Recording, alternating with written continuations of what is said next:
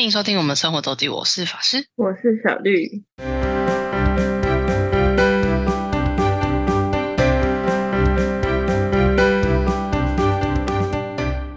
每周分享生活时间啦。没错，我们终于终于要把我二月到三月的关西关东纵走的行程要结束了，终于啊，终于，终于，我们哎，这其实不是最后一天，我们是呃倒数第二天去滑雪，但最后一天其实没干什么，最后一天就是在市区，所以这基本上就是最后一个行程。然后我们是去了越后汤泽，以我觉得以东京来说，呃，要到滑雪场这里算是一个非常非常方便的一个地区，而且又以外国人来讲又算蛮便宜的，因为越后汤泽是有新干线可以直接到，然后基本上新干线来回你就买那个东京广域周游券，就应该是一万出头日币吧，所以大概两两千三左右，两千三台币，你就可以搭来回，就是可以搭，可以用那张票可以用三天了，但就是可以用到到越后汤泽去，然后越后汤泽也算是一个蛮大的温泉区加滑雪区，它那附近的雪场少说也有十个左右吧，大大小小的，其实数量嗯非、非常非常的多。然后又离东京，然后如果坐就是刚刚我说的那个，如果你买通票坐新干线的话，大概是八呃就两个小时以内可以到了单程，大概九十分钟吧，好像九九十到一百分钟不等，看看你搭的车。所以一直以来都是一个就是人很嗯。滑雪时间季节雪季蛮蛮多人的一个地方，像我们这次去，其实遇到那个日本大学春假，真的是蛮多人，就是你你上次应该就看到大家都就是要去滑雪，就是准备要去滑雪的人，就很明显的。然后讲一下日本滑雪的费用左右好了，呃，我这边都是以就是你全租装备，然后这个没有那么长滑，因为有些人是一去就是可能滑一个礼拜，然后或是两个礼拜那种长长时间的。那个的话，就是通常会租住住那种民宿，然后就固定在那边，那个价格就算法不太一样。那、如果是像那种你短行程，可能去个五六天，然后去花个一两天的话，就是会像我们这样，你一定是在当地租雪，通常会在当地租雪具，然后买雪票，然后看要不要住在那里，就是看你花一天还是两天，或是怎么样，你有没有接着行程。然后雪具大概全套你全部你都全部都租的话，就是雪衣啊、呃雪雪衣雪裤，然后安全帽，安全帽通常是选配，然后护目镜啊，然后雪板或是雪板看你是双板单板，全部加起来至少一万日币跑不掉，通常一天。但续租连租的话，你也会再便宜一点。那我这边讲的是一天一天价一万日币，然后可能还没有含安全帽或手套或护目镜这三个东西，有些是选配，就是你要再额外加，它通常不是在一套里面，所以加起来可能看地方，有的要一万二三，有的比较便宜，可能一万块可以搞定，然后有的甚至更贵。像刚刚有讲到越后汤泽，呃，越后汤泽是一个新系的一个车站大站，然后那边就有很多雪场，然后它在它的下一站有一个叫 Gala 的地方，基本上他们其实就在越后汤泽这个区域，只是它这是啊、JR 中 JR 自己自己应该是 JR 的雪跟我合合作经营的雪场，所以它就有一个临时的新干线站。它其实只有雪季的时候有有这个站有开哦，它平常就是非滑雪季节，这个是是不是没有旮旯这个站，它是一个临时的新干线车站。哦，对，但这边的话就是新干线直接到雪场 center 就是直接联动，就是你就是最方便的一个地方，所以。但所以也因此，所以他的雪票啊、雪具啊、教练课啊都是稍微比较贵一点，但它就方便。嗯嗯嗯对，呃，我们原本有考虑要去那里滑，但后来考量到就是雪场的那个难易度跟嗯装备的价格，所以我们后来决定还是在越后汤泽。那越后汤泽的话，就真的很多雪场，然后有雪场自己的雪具，你这样就不用搬来搬去，也有就就在他车站附近的雪具店，啊，他们通常也是有配接送，所以然后有一间是台台湾人开的，最近应该蛮夯，大家可以去 Google 应该可以找得到，就是那边的 staff 都是大部分都是中文可以通的，所以会比较方便一点，但价格其实差异大。然后，而且我觉得他们可能那时候有点旺季吧，就是跌价，所以他的那个人蛮多的，我觉得有点等等的有点久，对，所以看个人喽。我觉得雪场可能会好，而且雪场你就不用再移动，你就直接去雪场。然后呢，呃，因为我自己是滑过了，但我就是也是是初级、初级初心者 level，没有到初心者初级的 level，然后滑的是双板，所以我们呃这次是没有请教练，然后我基本上也都是滑绿线，所以这里要说一下，我们这次选的是去盐源滑雪场，它在玉后汤泽算是就是非常适合就是新手练功的一个地方。然后它因为它的它的雪道非常非常非常的宽，然后然后简易就是绿线，说我们所谓绿线就是它在呃你的一个滑雪场，它的地图会有会标示它会有缆什么的缆车 lift 跟每一条雪道的难易度，然后通常是呃绿线、红线、黑线是就是。初级、中级、高级这样，然后对，所以最高最高级是黑线，然后甚至还有双黑线更难的。然后岩原的话，就是它的绿线的数目蛮多的，然后而且它雪场呃雪道非常的宽，所以就是非常适合初初学者练功的地方。对，但是相对而言，它就没有那么好玩，就是有一些高级的人，就他就他而言，就是有点太简单跟太单调。对，嗯嗯嗯，对，所以呃，所以挑滑雪场，但到大家中级以上的人，大家就会知道。但是对初学者来讲，建议去看一。下就是呃，大家的攻略就是哪一些地方会比较适合初学，但而且通常你如果有预约教有有跟教练课的话，他们也会推荐比较适合的雪场。然后嗯，我们本来是要去另外一个，但我们也是问了就是玉和汤子那个雪具店的人，大家还是以之前最推延远，但延远有一点点呃，其实他们也都没有很远，但是有一点点离玉后汤泽区稍微偏一点点点，但其实都他们都会接送还是还好。等到去的感想，嗯，确实是很。宽就是比较不怕人多了，演员的话，然后的确绿线，不过它绿线也有三四条可以选，就是可以我可以滑，然后还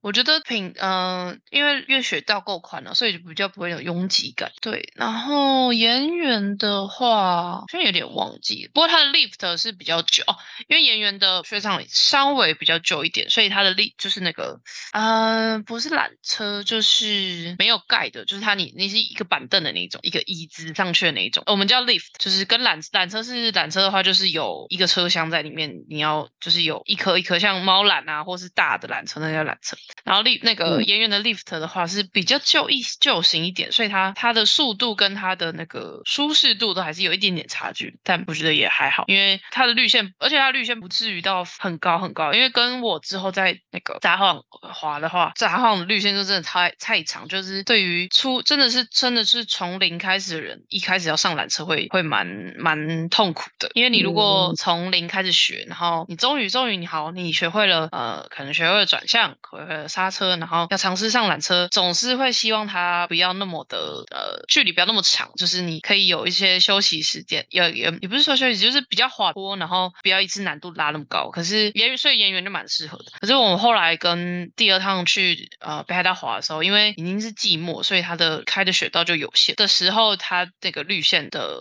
缆车就非常的长，就是根据教练讲，如果初新新手上去，大概都要花一个小时才下来，因为一直摔，一直摔，一直摔，好可怕。对，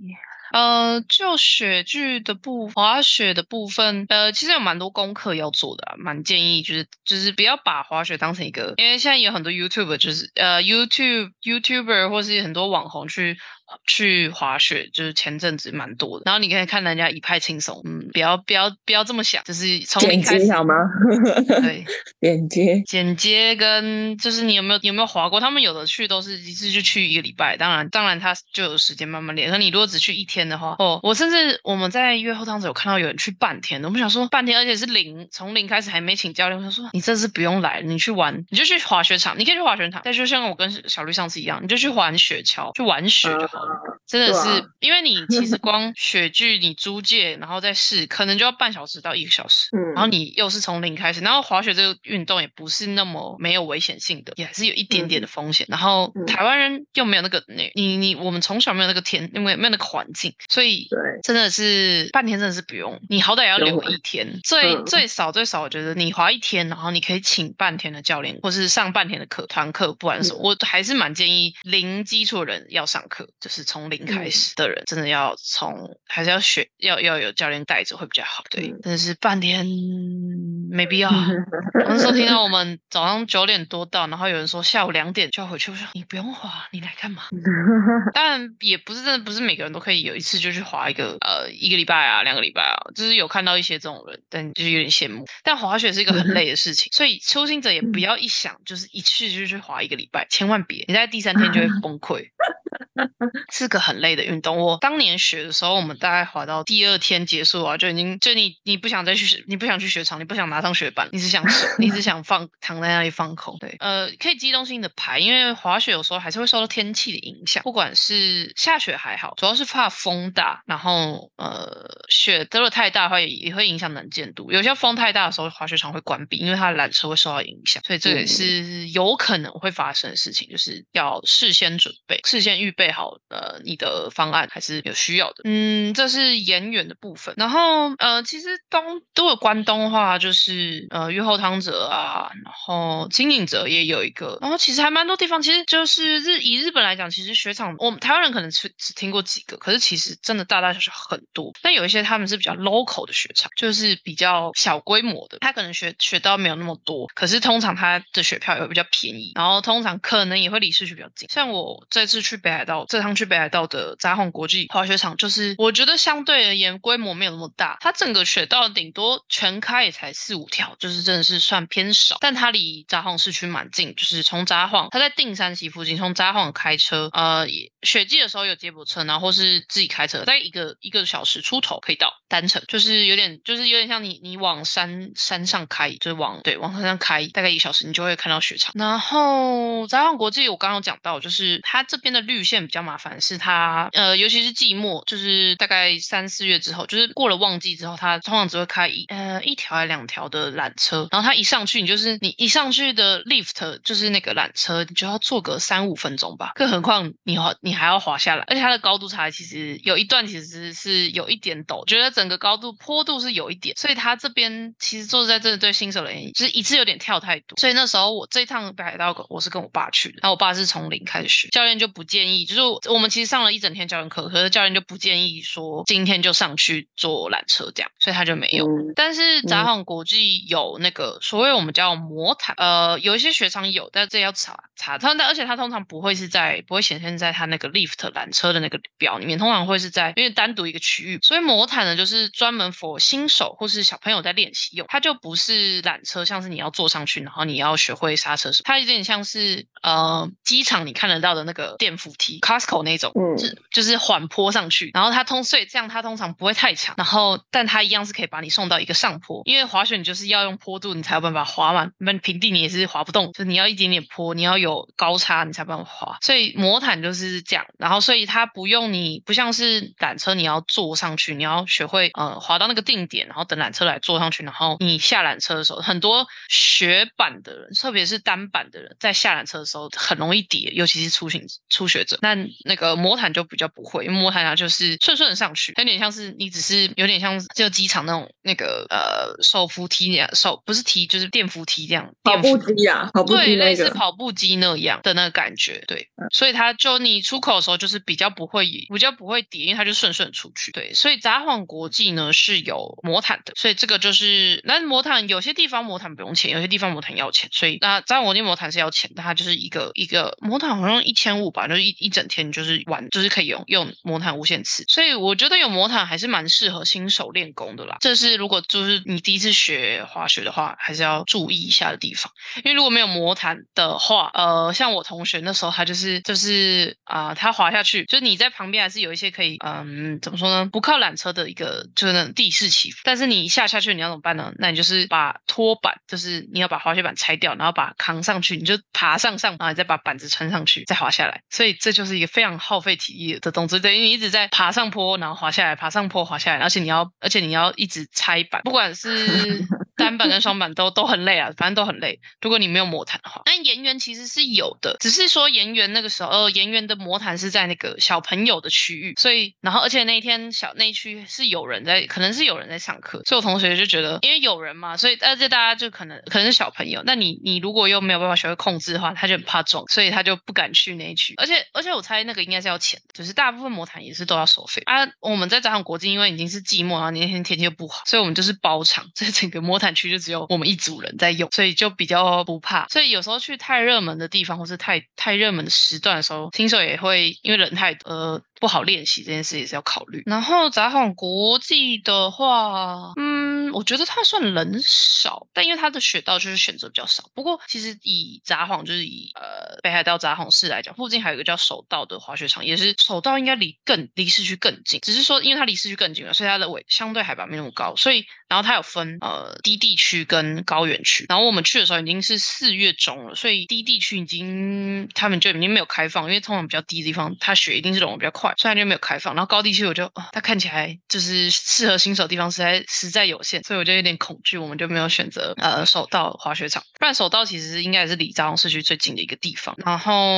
我想一下哦，然后来讲一下新手的部分好。然后我爸就是一个纯新手，他就我们请了呃算是一对一的教练，等于一对二啊，对我跟我爸，然后请了一整天。那他第第一天的结果是因为我们刚刚说，因为札幌国际的那个 lift 不太适合上，他第一天结果就是基本上刹车跟简单的转向，在坡度不陡的情况下可以完成。然后长辈的心得是啊，好累，大概半天就很累了。对，就是不用想，你一定可以啊。我们去，我们大概可能十点到三点左右吧，然后中间休息，可能午餐休息一个小时。其实这样也才四个小时吧，但这样就就对修行者来讲，你很累，所以不要想就是你一定要玩从头玩到尾，你可能两三点就会想撤了。不过我们不是只有滑了这一天，我们是整趟旅程第二天就去就先去滑，因为有请教练。呃，跟我那时候很担心，就是会不会因为今年的融雪的天今年气温非常的高，所以融雪融的很快，然后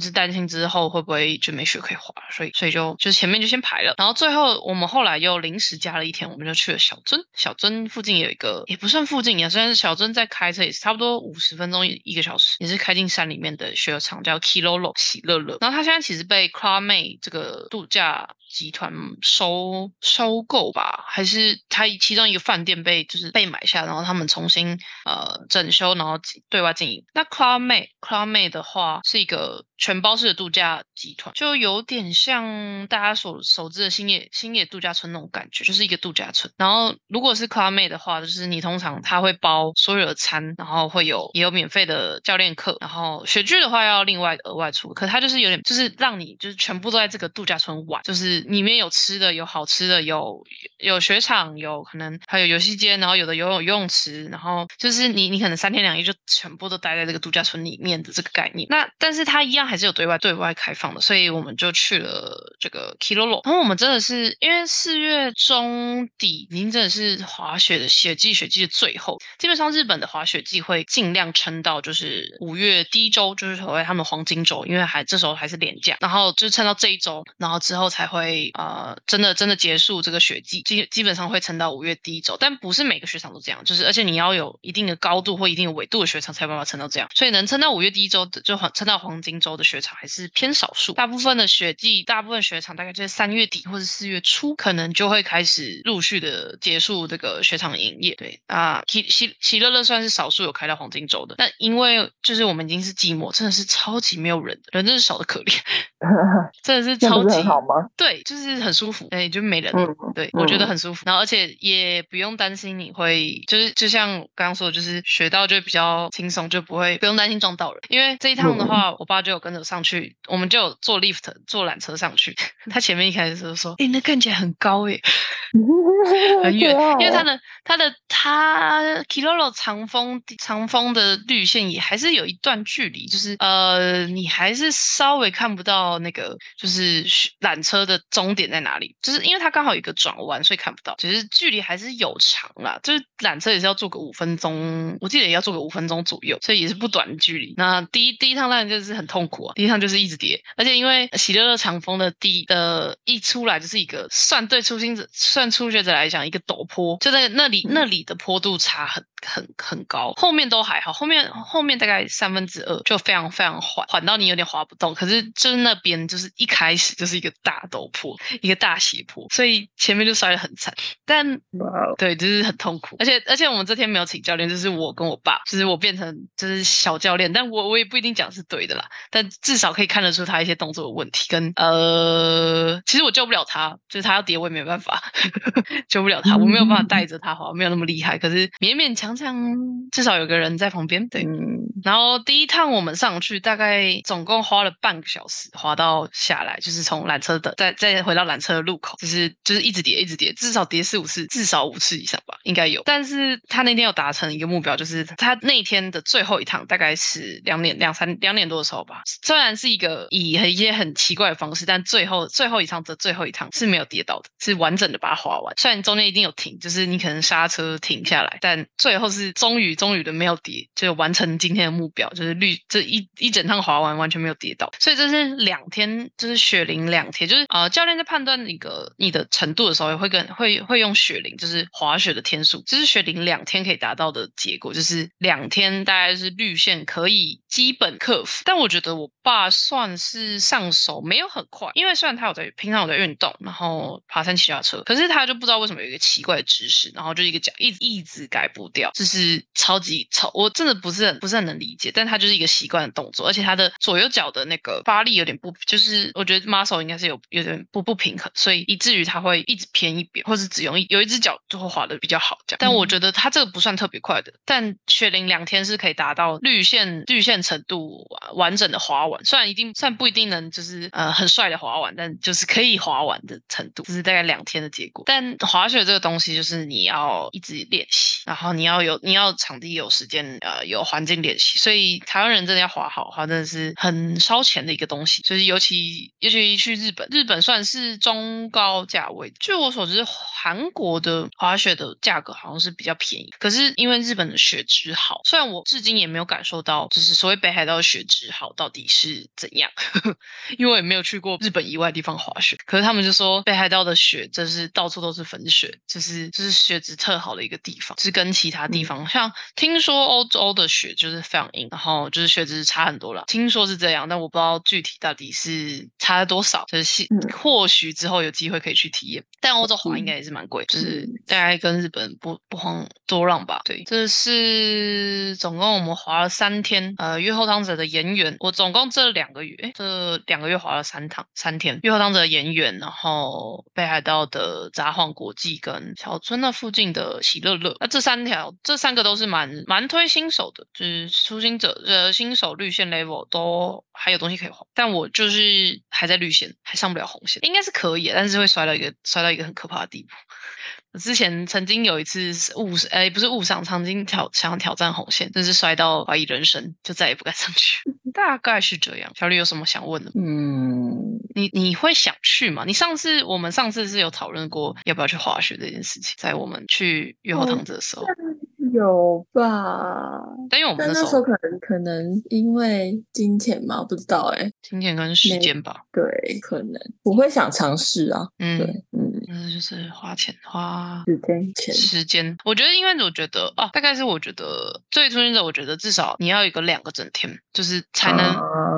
虽然你其实半天就可以学会基础的，如果是双板的话，但你都呃排了一趟滑雪，我会觉得你至少滑个两天，让你嗯这些动作在你的身体有一个记忆，你才有机会下一次继续。我觉得会比较适合。嗯嗯，对对嗯而且教练课毕竟也不便宜，你如果不趁这个时候把那时候学的东西巩固起来的话，就是有点浪费。嗯，教练课的话，就价格真的蛮蛮多，呃，价格有高有低啦。然后，但是通常你要找台湾人教练或者讲说会讲中文的教练，然后的通常通常是呃小团课，就是一对一，或是你你们可能两三四个人，一对三四这样。这种通常收费比较贵，跟如果是少数有些少数学场比较 international 的，它会有英文的团体课，可能十几个人，或是的那种，或是用日文的。你如果听得懂日文的话，这种就会比较便宜。可是他就没有办法一个一个盯到你对，嗯大概是这样。然后真的有很多小的雪场，因为我这次在很认真的在查，就是哪些雪场有四月就是有开放到我们去的时候，会发现哦，有真的超级多我不知道的滑雪场。它可能就是规模比较小，然后比较是当地人在滑，可它相对而言可能会离呃离那个那个那那个城镇很近，或者它就是一个滑雪城，像是最有名就是北海道二世谷。呃，像二世谷的话，它有三四个雪场，就是它都在那个山头上，然后一整片有三四个雪场。像月后汤泽也是，就是像嘎拉那边其实是有三个雪场连在一起，就那个整个山头有三个雪场。然后野泽温泉啊，呃，还有哪边呢、反正蛮多地方，基本上整个关东、东北，然后中部一直到北海道的雪场都很多，大大小小，就是不是只有大家熟知的那些地方，只是说那些地方可能呃，英中英文的资源比较多，然后交通相对方便。野泽温泉其实是很有名的滑雪区，但它的